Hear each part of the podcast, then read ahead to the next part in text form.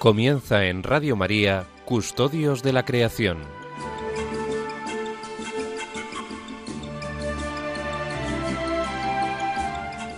Un programa dirigido por Jaime Muñoz y José María Galán.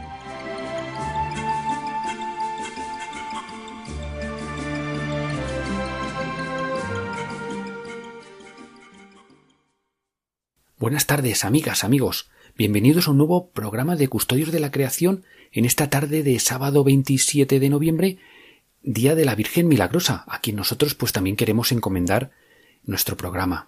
Un programa que hoy es un poco especial porque entrevistamos a uno de los mayores expertos que tiene la Iglesia en las cuestiones del cambio climático. Me refiero a Fray Eduardo Agosta, un religioso carmelita experto además en la materia y que ha estado precisamente en Glasgow en la cumbre climática.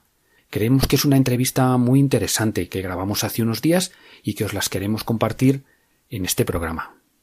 Buenas tardes, Eduardo. Eh, muchas gracias, lo primero y antes de nada, pues por atender la llamada del programa de Custodios de la Creación de Radio María. Buenas tardes, Jaime. Bueno, es un gusto enorme poder estar aquí con vosotros, compartiendo esta tarde con esta bella audiencia de hermanos y hermanas de, hispano-iberoamérica, ¿no? Porque creo que debe escucharse en muchos países, sobre todo porque tenemos una lengua común tan bonita que nos permite justamente eso, ¿no? Poder comunicarnos y, conocernos eh, y ser hermanos. Así que contento y gracias por también esta invitación y bueno, aquí estamos para servir. Fenomenal, pues, pues nada, pues muchas gracias a, ti. Sí, efectivamente, y de vez en cuando en nuestro programa pues tratamos eh, de recoger también, eh, entendiendo que sí, que se escucha también por allá, pues eh, las cuestiones también de, actualidad, de, la conservación de la naturaleza y de la Laudato Si allí también en Hispanoamérica, ¿no? Pues si te parece, antes de, comenzar a charlar, pues voy a presentarte brevemente, pues para que nuestros oyentes te sitúen, ¿no? Eduardo Agosta Escarel, pues es natural de Mendoza, Argentina. Es sacerdote religioso carmelita, es licenciado en Ciencias Físicas y doctor en, en, Ciencias de la Atmósfera y los Océanos por la Universidad de Buenos Aires. Y es también teólogo por el Instituto de Teología Salesiana de Buenos Aires. Es profesor universitario y asesor en temas de clima y ambiente, entre otros de la, de la CELAM, de la Conferencia Episcopal Latinoamericana, y del movimiento eh, Laudato Si y del Dicasterio para el Servicio del Desarrollo Humano Integral. Es investigador del Consejo Nacional de Investigaciones Científicas de Argentina, CONICET, y actualmente pues eh, bueno pues eh, está aquí en, en, España no tenemos la suerte de tenerlo entre nosotros. Es por tanto queridos oyentes pues un experto pues muy acreditado para hablar de un tema pues muy repetido en estas últimas semanas y días en los medios de comunicación. Y me estoy refiriendo a, la COP 26 a la que en más largo pues la, a la 26 conferencia de las partes de la Convención Marco de Naciones Unidas sobre el Cambio Climático. Y bueno pues de ello hablaremos con Eduardo. Pero no solo queremos hablar del cambio climático con el con el padre Eduardo Acosta Queremos también aprovechar su presencia en Radio María, pues para hablar con calma y en ese sentido va a ser un programa especial para, pues para profundizar en distintos aspectos relacionados con la Laudato Si y con todo ese dinamismo en torno al concepto de la ecología integral, pues que tanto está impulsando el Papa Francisco. Y lo primero, Eduardo, que, quería preguntarte es por tu trayectoria vital, tu vida. Cómo, pues, cómo llegas a la vida religiosa y cómo compaginas esa vida religiosa pues, con tu actividad académica y científica en el ámbito de las ciencias. Bueno, eh, cómo llego creo que mm, fueron de la mano ambas, ambos llamados, ¿no? El llamado a, a escudriñar un poco el libro de la naturaleza, ¿no? El libro de la creación. Desde pequeñito siempre tuve mucha atracción por, por conocer el misterio de, las, de, las, torres que yo veía en el cielo de cumulonimbus, ¿no? de tormentas que se generaban durante el verano, con fuertes granizadas en, en la tierra donde nací, allá en Mendoza, que dañaban bastante los viñedos. Mi, mi familia tenía viñedos y bueno, era siempre un, un problema, digamos, ¿no? El granizo y, y los daños. Y bueno, siempre tuve ese, esa preocupación, ese interés de, de entender por qué, ¿eh? por qué esto, este fenómeno. Y mirando siempre al cielo y, entré a la universidad justamente para encontrar eh, respuesta a esa pregunta. Tuve que viajar porque para especializarme en este tema, donde yo vivía no se estudiaba, pensemos que me mudé a Buenos Aires, son 1100 kilómetros del pueblo natal, así que eran viajes interesantes que había que hacer. Y ahí fue cuando em, me, em, me mudé a un lugar cercano donde estaban los carmelitas y bueno, empecé a participar en esa mm, parroquia, en ese ambiente y, lo fui conociendo, fui conociendo al Carmelo.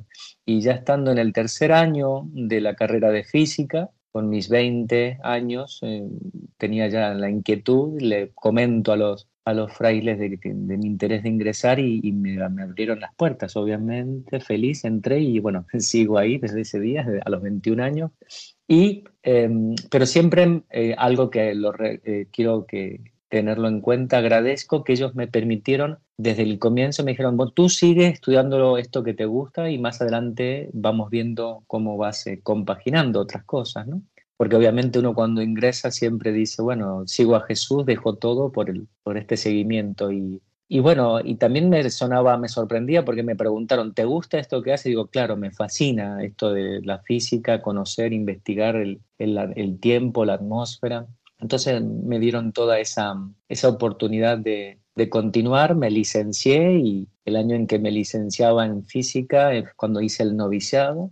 Y, y, bueno, y como siempre fui entusiasmado en la investigación, seguí investigando, em, seguí con la teología, la filosofía, casi terminando la teología, la Universidad de Buenos Aires me da una beca para poder hacer el doctorado, con permiso de los superiores, sí hace el doctorado, Eduardo, y bueno, y así poquito a poco me vi inverso en la investigación, ingresé a la, carrera de investigador científico y bueno, todo lo que, lo que es eh, ese mundo de las ciencias de la atmósfera, del clima, de la variabilidad del clima y el cambio. Y bueno, siempre trabajando, me fascina. Yo digo que si yo tuviera que nacer haría lo mismo, el mismo recorrido eh, vital que, he hecho. En esta profesión estoy muy feliz y muy feliz también de serlo como carmelita, ¿no? En primer lugar, yo, soy yo siempre digo, ¿tú qué eres? Soy fraile carmelita que hace ciencia y, y, que también es sacerdote, ¿no? Porque celebro con la comunidad, con la gente, el pueblo, el misterio de la Eucaristía, ¿no? De la presencia de,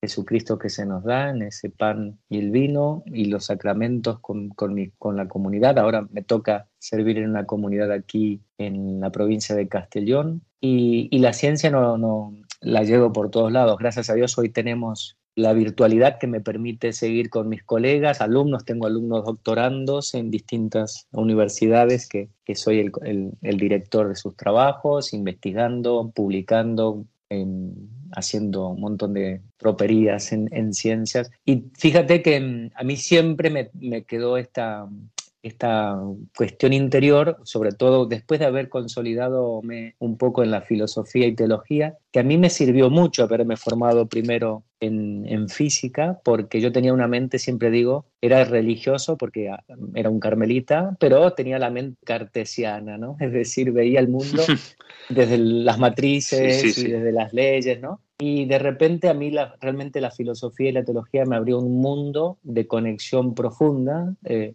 y empecé a ver del otro lado, digamos, ¿no? Y empecé a entender los dos mundos también, ¿no? En el sentido de, me daba cuenta de lo, de lo, que, el, lo que el científico criticaba quizás por desconocimiento de la, de la filosofía y de la teología y de la, y de la fe en general, y después también entendía desde el lado del, de la crítica o la sospecha desde los teólogos a los científicos, porque en el fondo eran por, en el fondo es por una incomprensión, por una cuestión de, de enfoques, de perspectivas y bueno, y me gustó siempre trabajar, de hecho yo los primeros años del año 2000 al 2004 más o menos trabajaba un poco el tema de diálogo, ciencia y fe, ¿eh? contribuyendo un poco desde esa perspectiva. Y a partir del 2004, por problemas ecológicos que surgieron en algunas diócesis allá en, en, Argentina, me fui involucrando. De hecho, me acuerdo, siempre lo comento, y esto, el, el, obispo de la ciudad de Gualeguaychú, Gualeguaychú es una ciudad muy bonita en el, al lado del río Uruguay, que es un río enorme que separa Argentina de Uruguay.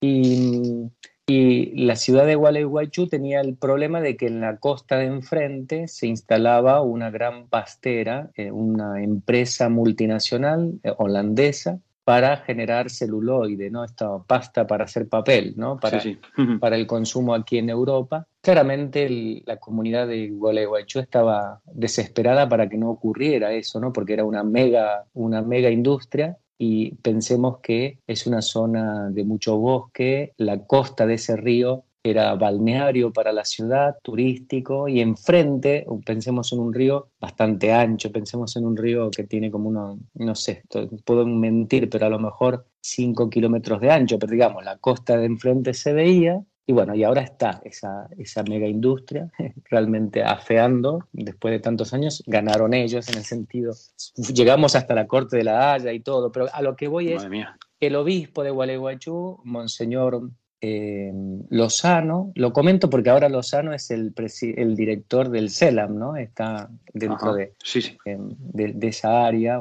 Él me va a, Buenos Aires buscando ayuda, golpea la puerta de la universidad. Yo ya estaba trabajando en, en la Universidad Católica yo estudié en la Universidad de Buenos Aires, pero me había puesto a trabajar porque quería vincular siempre mi trabajo con, con, la iglesia, ¿no? Entonces pude trabajar como lugar de trabajo en la, en la Pontificia Universidad Católica de Buenos Aires. Y yo digo, bueno, sí, yo puedo dar una mano. Y bueno, presentamos, hicimos un estudio de impacto, etcétera, y, y a la hora de llevarlo también le digo, mire padre, yo como soy carmelita tengo algunas cosas pensadas desde la espiritualidad carmelita, quiere que lo compartamos. Bueno, y lo compartí en el, yendo a, la ciudad con un retiro espiritual al a, a, todos los curas de ahí. Bueno, y fue, y en ese entonces todavía no era cura, yo era solamente fraile de votos, eh, fraile solemne, pero no era cura, no tenía por ahí pensado ese horizonte. Pero bueno, fue tan bonito en el sentido, bonito en el sentido tan profundo para mí, tan intenso, que y dije, bueno, esto me tiene o sea, esto hay que acompañar para más. Bueno, estuvimos tres años con ese tema y así poquito a poco el tema del cambio climático empezó a hacerse más presente.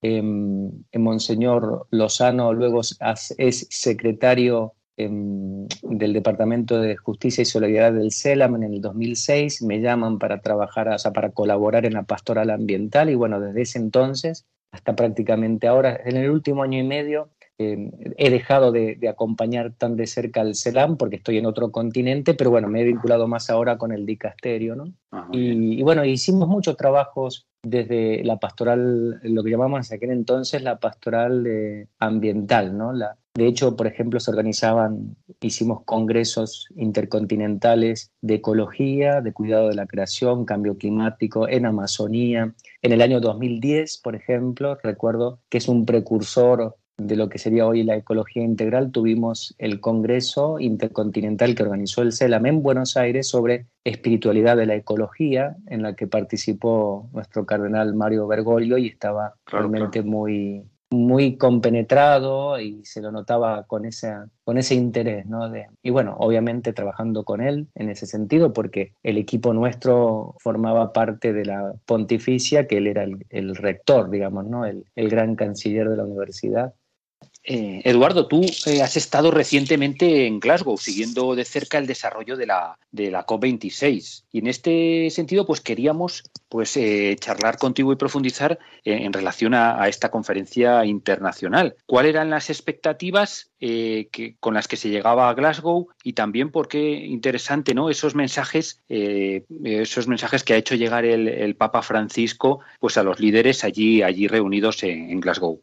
Digamos que la Glasgow em, era importante porque, claro, ocurre sobre todo em, por lo siguiente, en el Acuerdo de París en el año 2015, en la COP21, ahí por primera vez los países de todo el mundo en forma unánime eh, reconocen eh, de alguna manera, por decirlo así, y yo lo viví de esa manera, eh, el mensaje de la ciencia de que hay algo que hacer. Tenemos que tomarnos en serio el problema del cambio climático y no podemos postergar la toma de decisiones. Entonces hay un acuerdo em, de no calentar más el planeta de 2 grados como umbral máximo y en lo posible 1,5 que más o menos son los que se han ido manejando como los umbrales de, calentamiento permisibles. ¿eh? Si, no hubiera calentamiento, mejor de origen antropogénico. Pero bueno. y, contentos. Y sobre todo, bueno, ahí se, había establecido eh, un lapso de cinco años que vencía en el 2020, a partir del cual, o sea, cinco años para que los países se prepararan en términos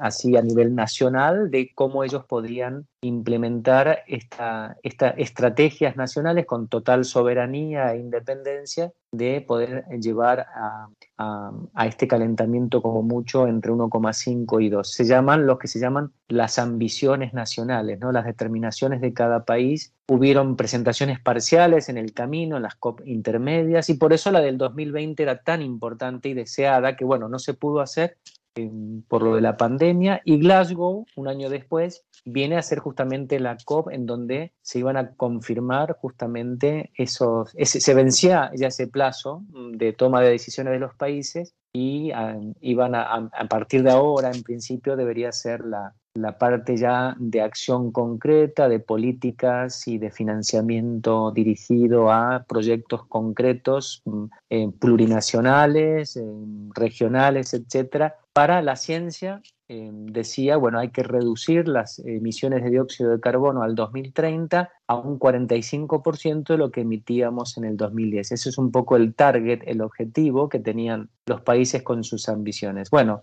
las ambiciones se terminaron de presentar en el mes de septiembre de este año, algunos con retrasos, algunos países con vuelta de revisión, y en general todas fueron muy pobres. Las ambiciones que se presentaron por, por todos los países, si se llevaran a cabo drásticamente y con completitud, apenas llegaríamos al 25-30% de lo que deberíamos hacer para el 2030 con lo cual estamos muy lejos. ¿eh? Por eso em, lo que primero se, se, percibió en esta COP es que bueno, los países, sus ambiciones, o sea, sus compromisos y, y eh, en forma libre lo que pueden hacer es muy poco. Y luego eh, las discusiones que, que, hubieron internamente tampoco alcanzaron para generar em, compromisos vinculantes de, de largo plazo urgentes de determinación para poder eh, cumplimentar con estas, eh, estos em, objetivos que se trazan desde la, desde la ciencia del clima, pero también bueno, desde la ciencia del impacto climático y de la mitigación, que, que, son como las otras ramas más complementarias desde la perspectiva económica, ecológica, ambiental, de lo que sería el impacto climático. Es decir, la COP26 tenía, tiene o ha tenido muchas expectativas en cuanto a que, bueno, eh, ahora vamos a saber lo que nuestros países van a empezar a hacer para reducir las emisiones de dióxido de carbono, para controlar las emisiones de metano, para transformar la matriz energética en energías alternativas. Vamos a, determinar el mercado de carbono para, para, saber bien los financiamientos y las ayudas a los países en vías de desarrollo. Bueno, todo eso quedó en veremos. ¿eh? En realidad no ocurrió nada. Toda la parte Em, vinculante lo que las, los compromisos y las obligaciones quedaron todavía, bueno, vamos a esperar un año más, el próximo año iremos discutiendo cómo. Entonces, eh, la, sensación que uno dejó, bueno, eh, seguimos, lo bueno es que hay algunas cosas positivas, el, el, hecho de que todos los países siguen en el Acuerdo de París, es decir, el horizonte de 2 grados centígrados está. El tema es que cuanto menos, cuanto más demoremos las estrategias em, y las políticas y, las ayudas y el movimiento em, de, recursos para poder frenar, por ejemplo, una de las una en el documento final que fue lo que lo que más eh, por ahí dejó hablar, ¿no? Que se había hecho un acuerdo en que a partir del 2050 se prohibían las, eh, el consumo de carbón.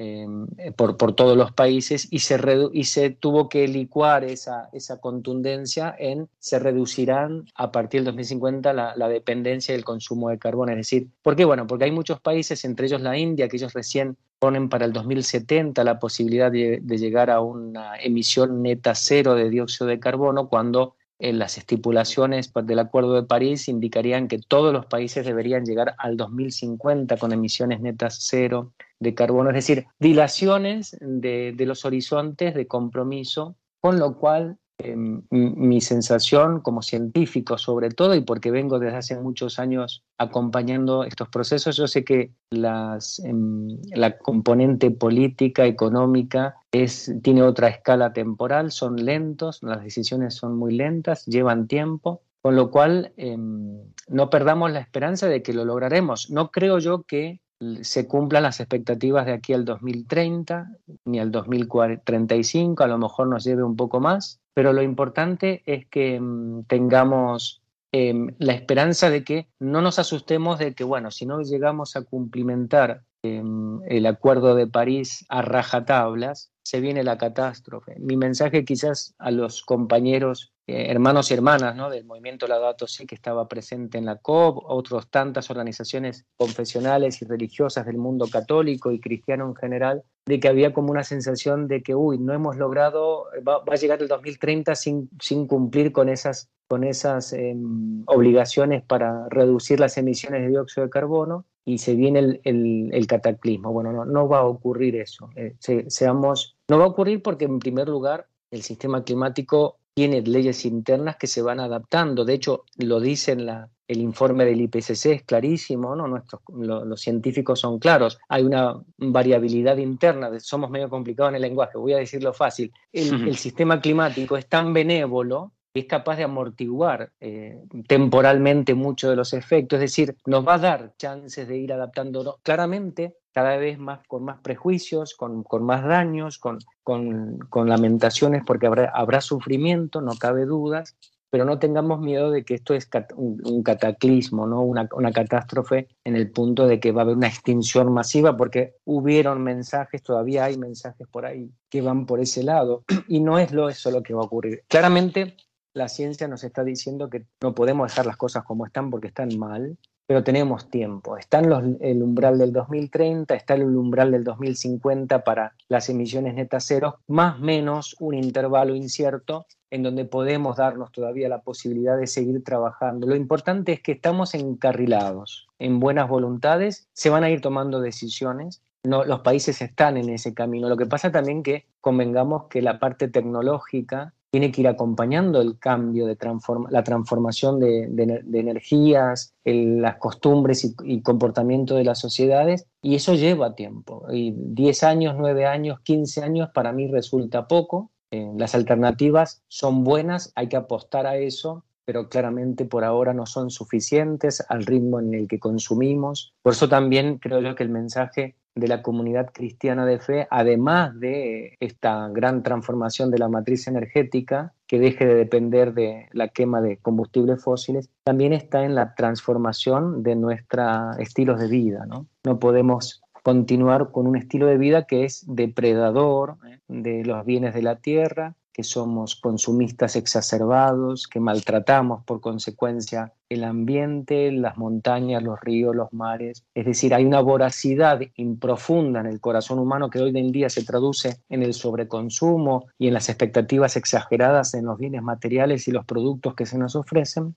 que realmente nos está aniquilando como civilización eso y nos está haciendo que destruyamos el ambiente, o sea que, es mucho más que el cambio climático y también el tema de la justicia, ¿no? Eh, el, modo en que se consumen en ciertas partes del planeta, que, consumimos los bienes de muchos otros lugares remotos a costa de que muchos otros se vean privados también de esos bienes, porque la estadística, o mejor dicho, las cuentas ecológicas son muy fáciles, ¿no? Si todo el mundo, los 7.500 millones de personas que somos actualmente, consumiera al ritmo que lo hacen los países más desarrollados, occidentales, necesitamos casi cuatro planetas Tierra de bienes hoy, hoy en día que nos provea materiales para poder llevar adelante. Claramente no, no es sostenible ese modelo, ¿no? Por eso hablamos también del desarrollo sostenible, de la justicia con el sur global, etcétera, etcétera. O sea, cambio climático es una agenda muy, muy amplia, ¿no? No solamente es el problema de,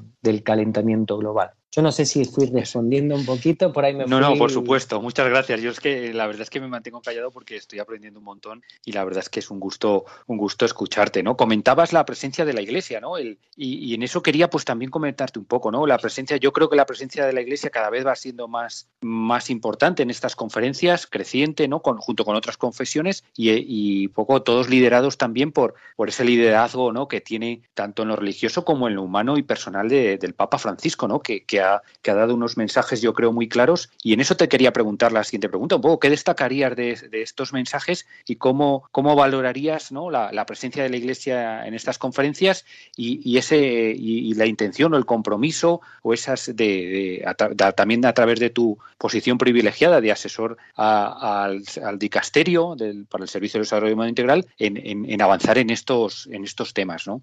Mira, la posición, la, iglesia, eh, vamos a distinguir dos momentos de la iglesia, ¿no? La iglesia, diríamos, base en los movimientos, las organizaciones eh, de la iglesia que se nuclean dentro de Naciones Unidas como ONGs, porque así se, se, nos reconoce, ¿no? Hace muchos años que vienen trabajando en el ámbito del cambio climático y en Naciones Unidas, desde por lo menos en mitad de la década del 2000, ¿no? Estamos hablando de 15, 20 años. La nuestra, por ejemplo, del año 2001, nosotros trabajamos en ese ámbito en términos de cambio climático y desarrollo sostenible, ¿no? desde hace más de, de 15 años. Y eh, siempre quiero decir que siempre ha habido una voz una, eh, dentro de lo que es el gran, la gran eh, carpa, tienda de circo que es las Naciones Unidas, porque hay de todo allá adentro, está también la, las comunidades de fe, como se suele hablar ¿no? en, esos espacios. Y, y, después, por otro lado, también la Iglesia como,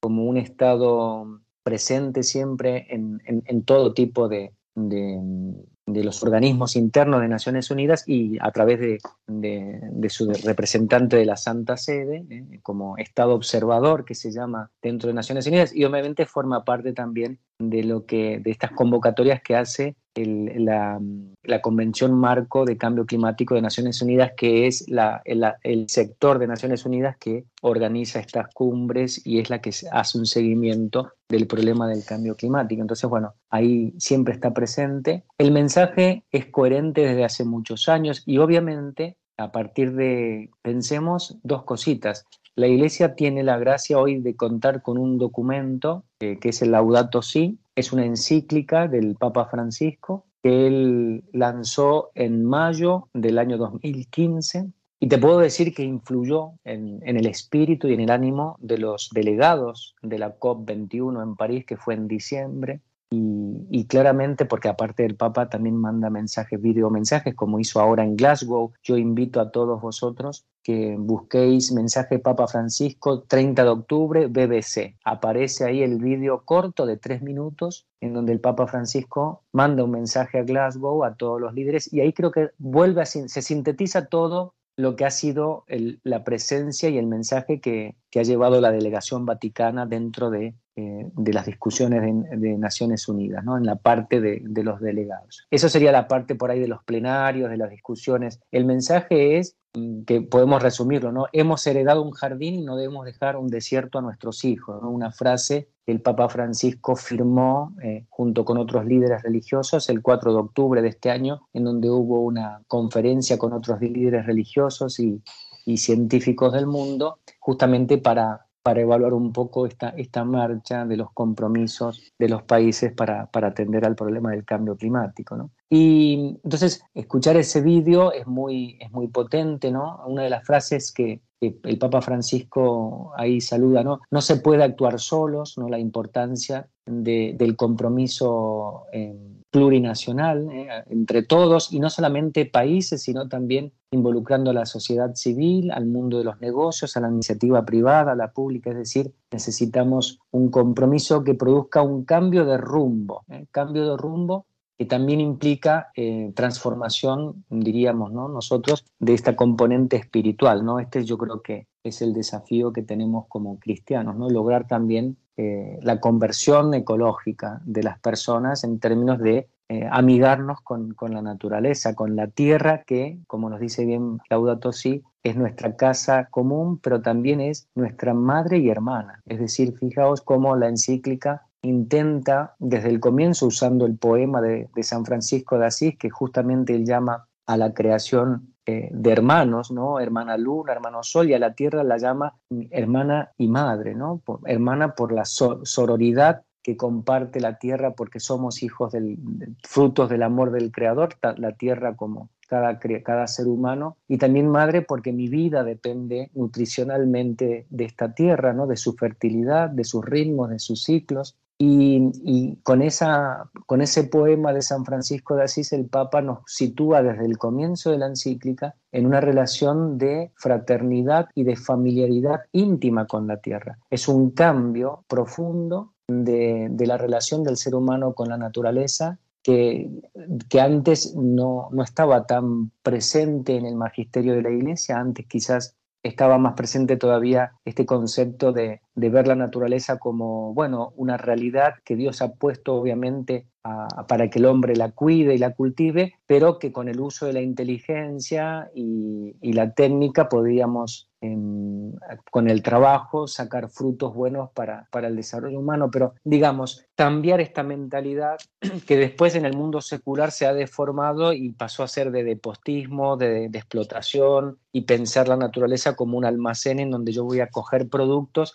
desinteresándome de los residuos, de, los, em, de los daños que provoco por la sobreexplotación, es decir, los costos reales ambientales no están en la ecuación de mercado, lamentablemente, ¿no? de, oferta y demanda. Los productos que consumimos realmente no cuestan mucho más en términos eh, ecológicos, de justicia ambiental, de justicia social y también de, de, sostenibilidad. ¿no? Eh, yo puedo estar todo el día porque tengo posibilidades de pagar con la calefacción encendida, pero en términos de costo real es mucho más que, lo, que me, lo que yo pago ¿no? en, la, en, la cuenta a fin de mes, aunque puede ser mucho o poco, estamos comprometiendo la sostenibilidad de las generaciones futuras, de tantas personas hoy en día también que viven sin este, sin este servicio de, de la energía eléctrica, por ejemplo. pensemos en tantos países que que no lo tienen. Es decir, el mensaje del Papa siempre va por el lado de la conversión del corazón, mm, la conversión ecológica, y, bueno, eso fue un poco también el mensaje. Obviamente, eh, en el lenguaje político que hay que usar en ese espacio, la Santa Sede usó un lenguaje muy prudente de, relaciones eh, políticas, pero el llamado también al, compromiso, a tomar decisiones rotundas, que fue un poco eh, el último mensaje casi al final de la Glasgow, ¿no? de que todavía no perdamos la esperanza de que es posible que los países, eh, uniéndose con otras organizaciones privadas, públicas, podamos cumplimentar con, con lo que nos comprometimos en París, ¿no? En el, Acuerdo de París. Así que Francisco siempre nos mantiene la esperanza, ¿no? la encíclica también nos lo dice, ¿no? no perdamos la esperanza, ¿no? que las luchas y las preocupaciones que hoy nos tienen agarrados no, no nos quiten la alegría ¿no? de, de, caminar hacia adelante porque sabemos que las cosas pueden cambiar. ¿no? Estos son un poco el mensaje de, de Francisco y de la, de la Santa Sede en general. Yo os invito a buscar poner Papa Francisco, BBC, 30 de octubre, y ahí vais a encontrar el, mensaje del Papa en italiano, lo dice él, que se transmitió esas vísperas de, del inicio de la COP, un mensaje muy profundo, sencillo, pleno de, vigor y muy agradecido realmente por, por la gente dentro de, de, las Naciones Unidas, tanto creyentes como no creyentes, como también fue súper recibida la encíclica del Papa Francisco, ¿no? porque es una, una encíclica que mm, de alguna manera combina el clamor de, muchos, de mucha gente, de muchos pueblos, y, tiene un liderazgo espiritual que, que, trasciende el catolicismo. Y a veces los católicos tampoco nos damos cuenta. Pues muchas gracias, la verdad es que, vamos, eh, muchas gracias Eduardo por, por compartir estas, estas reflexiones con todos los oyentes de, de Radio María. Eduardo Agosta fraile, carmelita, investigador científico, doctor en físicas, investigador en, temas de clima. Una suerte tenerte aquí con nosotros eh, esta tarde. ¿no? Ahora pues queríamos un poco profundizar contigo ¿no? En, eh, y que nos ilustraras en, cuestiones un poco más de espiritualidad. Lo comentabas ahora, ¿no? de esa relación del hombre ¿no? Con, también con, los demás, con Dios, con la naturaleza. Y, bueno, pues queríamos un poco en esto, en profundizar en, este tema. ¿no? En el programa de julio pues recordábamos pues la figura de, por ejemplo, San Sarbelino Macluf, eh, un sacerdote eremita de libanés de, la iglesia maronita que vivió en el siglo XIX y comentábamos pues cómo a lo largo de la historia la Iglesia, pues eh, en la Iglesia ha habido ejemplos, distintos ejemplos de personas pues que, han sido llamados a vivir también una vida evangélica de sacrificio y de oración en, medio de la naturaleza, ¿no? Los famosos, eh, bueno, los eremitas, los desiertos, ¿no? Que también es una es un tema muy muy de los carmelitas y, y cómo muchas experiencias de estas pues han enriquecido y, facilitado la, renovación de la Iglesia en muchos en muchos periodos históricos. También comentábamos, ¿no? Pues nos coincidía el programa justo en las en la cercanía de la Virgen del Carmen, pues cómo eh, la vocación del Carmelo pues también tiene de alguna manera su origen, ¿no? pues, se puede relacionar también con, la naturaleza, ¿no? Donde en el siglo XII pues se retiraron eh, allí a la vida contemplativa algunos eremitas y bueno, pues luego bajo patrocinio de la Virgen María pues también nació la, la orden, ¿no? Ese principio mariano también muy interesante en nuestra espiritualidad. Y en este contexto, Eduardo, pues te queríamos preguntar pues por eso, por la perspectiva de la espiritualidad cristiana y en particular carmelita, ¿no? En, relación a la ecología y cómo pues, no, nos puede iluminar y puede iluminar a todo el mundo en, este gran reto actual que tiene la, humanidad, tanto internamente, yo creo, en el, en, el, en el, ámbito de la Iglesia, ¿no? Porque es verdad que a veces, bueno, pues eh, puede haber ese peligro, ¿no? De poner a lo mejor demasiado énfasis en, la cuestión de la conexión con la naturaleza y, podemos caer en, el riesgo de diluir el, misterio central de nuestra fe, que es el, misterio, el misterio de, Cristo, ¿no? Y, bueno, pues ahora en esta semana además que estamos, que estamos celebrando, ¿no? El, misterio de Cristo Rey, ¿no? Cristo Rey del universo celebra la Iglesia en esta semana, ¿no? Súper, muy interesante, ¿no? Y también en el, en el, en el mundo, para el mundo, ¿no? Como el, desde el misterio precisamente, el misterio pascual de Cristo, pues se puede iluminar también la cuestión, la cuestión ecológica, ¿no? A veces lo, lo he comentado con algún compañero que, que, hacemos el programa, ¿no? Le damos vueltas, pues bueno, pues de continuar un poco la tendencia actual, pues eh, la humanidad quizá lleva camino verdaderamente de quedarse en exclusiva con el, con el planeta, ¿no? Prácticamente, pues para el hombre y para, y para los ganados. Hay, hay, hay datos por ahí ya tremendos, ¿no? Pues eh, eh, de, bueno, pues como desde el año 1970, por ejemplo, pues prácticamente las tres quintas partes de las poblaciones de animales silvestres que eh, pues han sido eliminadas o, bueno, pues prácticamente este, hábitats inalterados con todos los ecosistemas funcionando, pues ya quedan, quedan muy pocos. Aproximadamente, pues también hay un dato también tremendo, ¿no? El 90-95% de la masa de mamíferos del planeta ya es hombre y, ganado. Entonces uno puede pensar, bueno, pues a, lo mejor la humanidad llega a, llega a controlar el clima y a controlar las emisiones, incluso a lo mejor acabar con el hambre, ¿no? Pero, pero qué triste, ¿no? Un mundo donde, donde solo estuviera el hombre y el ganado, ¿no? E, eso, eso, eso encajaría en el, en el plan original del creador, ¿no? Pues, pues bueno, de todo esto, si, si nos pudieras comentar e ilustrar, pues te lo, te lo agradeceríamos mucho, Eduardo. Bueno, Jaime, me encanta tu, tu pregunta, que es multidimensional. Tiene, has tocado muchos aspectos que son todos claves, interconectados y, valiosos. Empezando por lo del, lo del ser carmelita, mira, nosotros, yo me siento muy orgulloso de ser fraile del Carmelo. La palabra el Monte Carmelo, el Carmelo significa jardín florido. El carmelita es el ciudadano del jardín florido. Y siempre lo he relacionado eso con, con ese mensaje del libro del Génesis, ¿no? Que Dios ha colocado al ser humano en el jardín. Y mm, ambas son metáforas, ¿no? Nosotros, bueno, el Carmelita, eh, ciudadano del, Jardín Florido, que es el Monte Carmelo, en el cual María es la señora del lugar, ¿eh? nuestra, nuestra madre y hermana, la llamamos también, ¿no? Hermana y madre, la Virgen.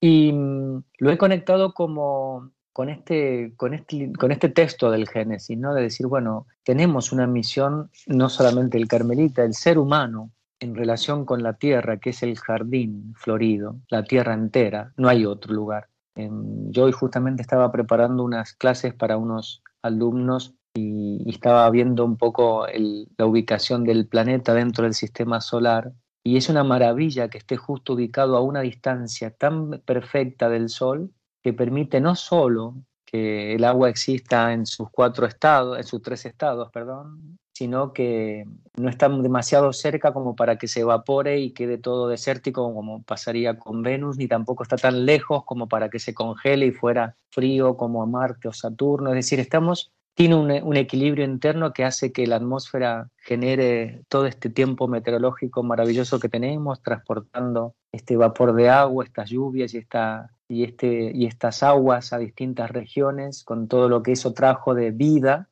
y, y que simplemente si, si hubiera un desequilibrio de la energía interna, se produciría una turbulencia interna propia de la dinámica de las atmósferas que, por ejemplo, podría sencillamente escaparse del campo gravitatorio, como ha pasado como la atmósfera de, otros planetas y quedarnos sin atmósfera. Pero sin embargo ella está acá porque hay una sintonía muy fina entre la dinámica interna, la posición respecto al Sol, ¿eh? y bueno, y ha dado este jardín florido. Yo lo que quiero decir es que la Tierra es nuestro mejor lugar, es, es una, la mejor versión para la vida que hay en el universo que conocemos. Y Dios nos ha puesto en ella con un mandato ecológico, Génesis 2.15, para que le cuidemos y la cultivemos. Esa es nuestra misión en la tierra, ¿no? cuidar y cultivar el jardín, que significa ser responsables con los ritmos, la, la vida que hay, las otras vidas que, de alguna manera hoy en día sabemos nos anteceden porque somos también hijos de Dios, claramente, pero también hijos del proceso evolutivo que Dios ha pensado para crear este mundo maravilloso, ¿no? Y, y el dinamismo, las leyes internas que lo rigen son obra de Dios. Y aquí estamos también, ¿no? Por eso esa, esa, ese mandato, cuidar y cultivar, no estamos para para aprovecharnos del jardín, no para destruirlo, para no ser responsables, ¿eh? sino que tenemos que embuir nuestro espíritu en la materia, en la creación, para transformar y seguir creando nuevas realidades embellecidas con nuestro espíritu, con la inteligencia, y en ese sentido nos convertimos también en procreadores, es decir, continuamos con nuestra inteligencia, con la técnica, con nuestra capacidad de transformar la obra de Dios, ¿no? En el sentido para bien, ¿eh? por eso eh, cultivamos. Pero claramente también el Génesis nos relata de que ese equilibrio, esa armonía, esa relación de, eh, armónica que había entre las criaturas, el hombre con el entorno, con, con el jardín, con, se rompió, se rompió por, por una cuestión de, de la libre, el libre albedrío, de una distorsión que el ser humano tiene en la percepción de la realidad, se equivoca y empieza a tener consecuencias ¿eh? graves que, que, se traducen en, en, el primer fratricidio, ¿no? Caín y Abel, la, la Biblia nos va hablando de que empieza a haber una disrupción de esa armonía, hasta incluso rompemos con Dios, ¿no? Nos ocultamos de Él, no queremos volver a hablarles, esa propensión tan natural del ser humano de olvidarnos de, la presencia sagrada de, Dios en la creación, en, nuestras vidas, ¿no? Pretendemos pensar de que Dios no existe, ¿no? Eso es que Adán y Eva se escondan, por ejemplo,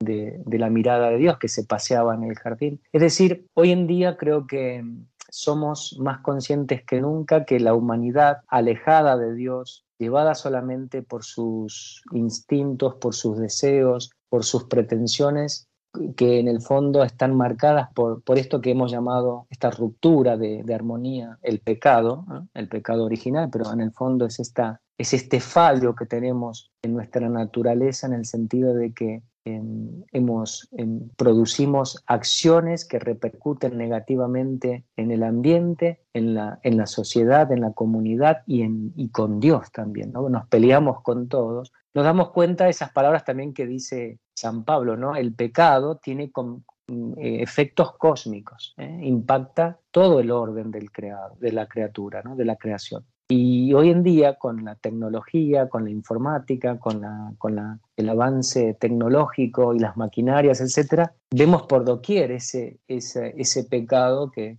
que nos hace cargo de lo que se nos ha confiado, de que nos hace cargo del sufrimiento del hermano, ¿no? de, del prójimo, de que, ahora todos son enemigos, ¿no? lo que le pasó a Adán. ¿no? Adán antes del pecado, uy, este es hueso de mi hueso y carne de mi carne. Y una vez que eh, irrumpe en la desobediencia ¿no? y, en, el, y en, el, en esta ruptura del, de la fidelidad a la palabra de Dios, empieza a culpar a, su compañera, no, esta mujer que me pusiste, es decir, tendemos esta, a esculparnos, a negar las cosas, no responsabilizarnos, y todo eso se va sumando y va generando claramente una respuesta de la humanidad sobre el ambiente, sobre la naturaleza, que no es el plan de Dios. Si me preguntabas al final, ¿esto es el plan de Dios? Vivir en un mundo de monocultivos y de ganado y solo seres humanos y barrer con la biodiversidad, con los bosques, con, las, con, con, la vida en los océanos. No, claramente no. Necesitamos recuperar nuestro lugar ¿no? y volver a ver la tierra, la casa común, con ojos de, de, de, solidaridad, ¿no? de fraternidad, de que somos parte también de este proceso vital que ha dado toda esta, esta belleza. Y en el fondo también porque nos, estaré, nos vamos, quizás esto, de nuevo, la, mentalidad egoísta, porque nos va a repercutir en contra de nosotros. Eh, si de última somos, pero bueno, eh, pensemos sobre todo en, en que eh, claramente hay algo que no funciona en el ser humano, que es, esta, es el dinamismo interno de, de que siempre estamos insatisfechos, ¿eh?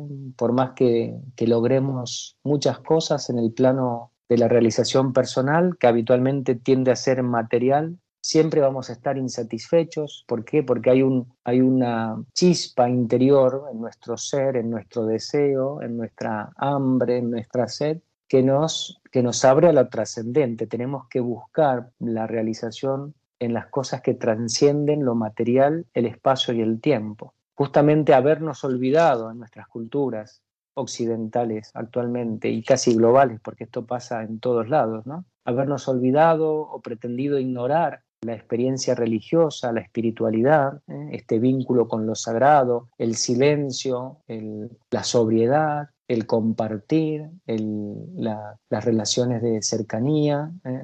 al vernos y simplemente buscar las cosas en, la materialidad, en el poseer, en el tener, en el acumular, llevado eso a la escala de miles de millones de personas, como somos ahora, o también a, una, a un consumo que no se acaba, esto repercute contra el bienestar de la tierra, ¿no? contra la capacidad de la tierra. Una vez a mí me abrió los ojos dos cosas. Un psicólogo eh, histórico que leyéndolo, eh, Jean Lacan, y el fraile carmelita San Juan de la Cruz. San Juan de la Cruz, y yo con esto ya termino, ¿no? porque se nos ha hecho largo. Él dice, el corazón humano no se satisface con menos de infinito. El deseo humano, perdón, el deseo no se satisface con menos de infinito. Y nuestro carmelita hace referencia justamente a que el deseo más profundo es justamente estamos hechos para Dios y es Dios. Y entonces, y por otro lado, los psicólogos también nos dicen, ¿no? El deseo es de todo y nada a la vez, es ambiguo, no sabemos ni lo que queremos, ¿no? Y una amiga, me acuerdo muy, Nancy, una amiga de, de, años, desde la niñez, psicóloga, ella me decía, el día que yo me encuentre con Dios en la resurrección, le voy a preguntar por qué nos ha hecho con deseo, ¿eh? el deseo. Porque el deseo es la, puerta para que nos permite ser quienes somos, porque, porque deseamos, interactuamos y nos desarrollamos en la personalidad, en interacción con todo el resto para satisfacer ese deseo, pero si no lo encauzamos por la vía, por la vía trascendental, estamos llamados para más que la inmediatez de la satisfacción del deseo. Como es infinito, y, no y entonces si solamente lo queremos satisfacer consumiendo cosas, ¿eh? productos, no alcanzarán nunca los bienes de la tierra, siempre estaremos insatisfechos. Podré tener la mejor casa, comprarme el último coche, viajar a la luna, ahora ya se nos promete viajar a la luna, etcétera. Una vez que lo consigo, vuelvo y digo, ¿y ahora qué?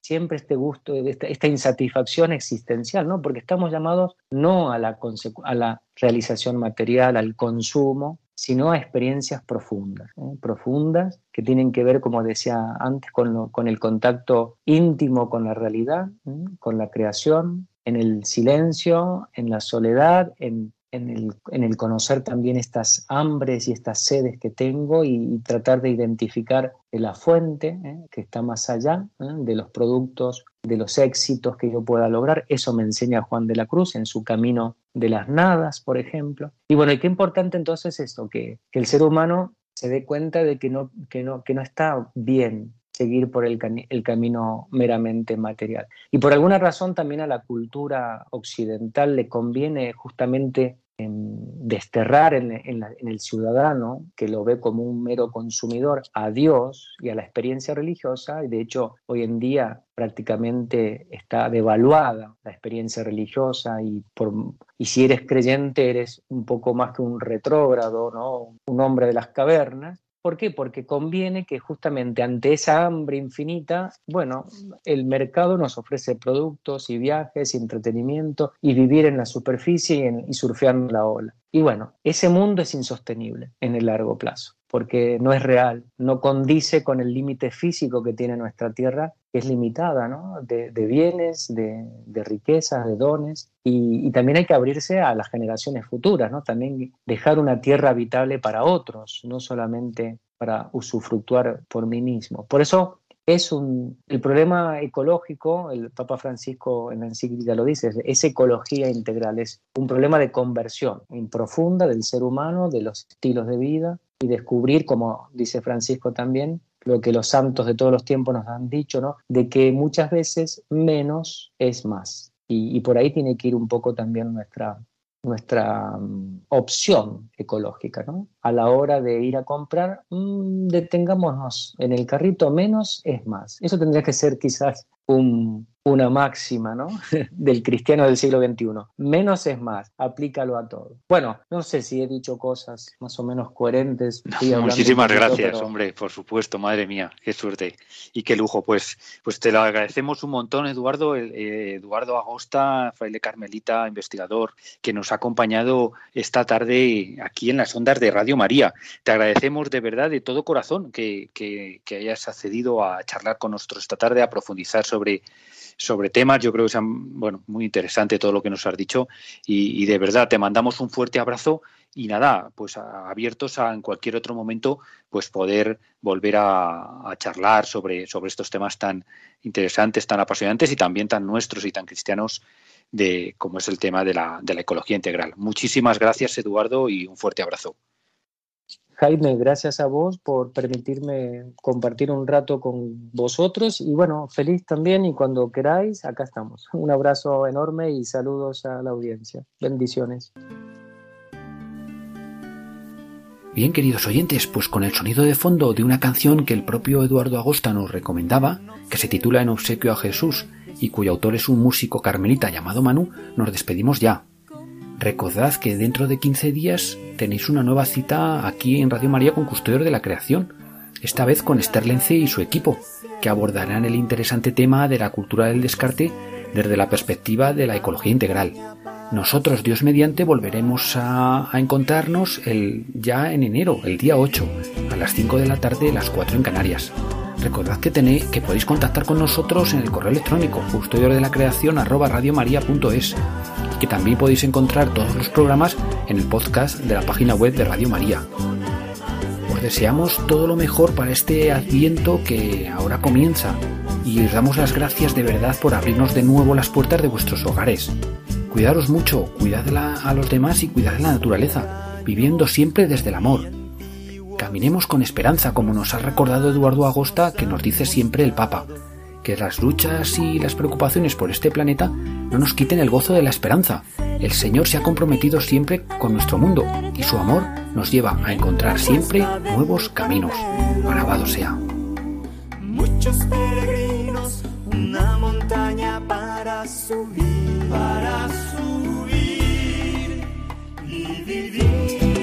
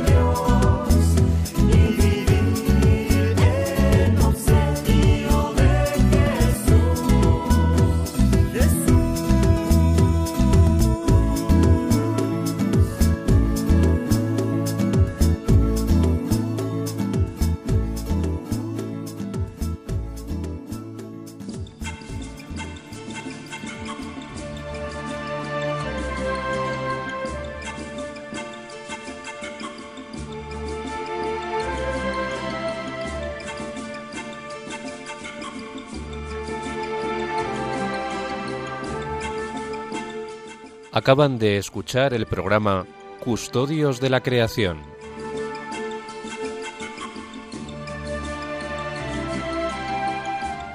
Dirigido por Jaime Muñoz y José María Galán.